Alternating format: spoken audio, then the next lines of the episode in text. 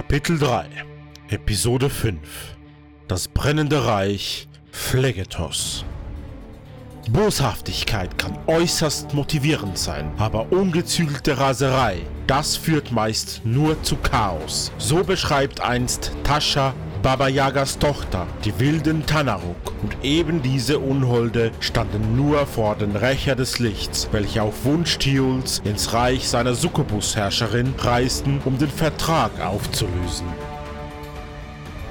Später sollte sich herausstellen, dass eben diese Succubus eigentlich die Dämonenfürstin der vierten Ebene Fierna ist. Der Kampf mit den ersten Champions war kräfteraubend. Zum einen hatte Roga seinen Zauber falsch eingeschätzt und seine neuen Gefährten schwer verletzt. Zum anderen waren diese Biester stark.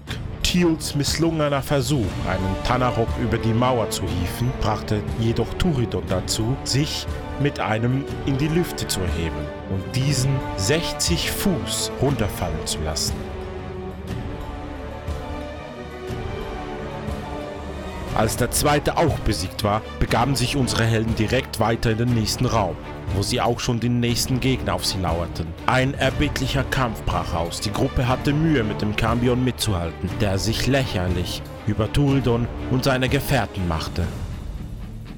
Die Überheblichkeit des Cambion war einer der Gründe, wieso unsere Helden den Spieß noch umdrehen konnten.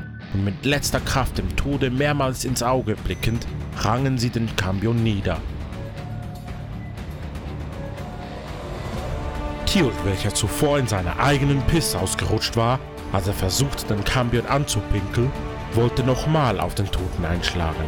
Doch dieser zerfiel zu Staub. Im letzten Raum warteten schlussendlich die letzten Champions auf unsere Helden.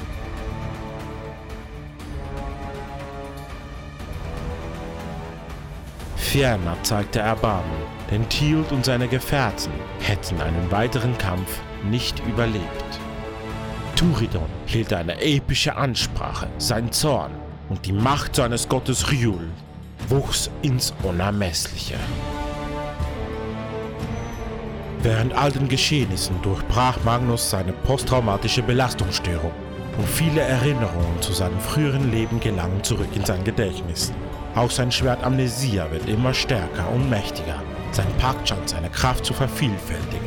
Auch Tiul spürt, dass er seinem Ziel, sich von seiner Succubus zu trennen, immer näher kommt.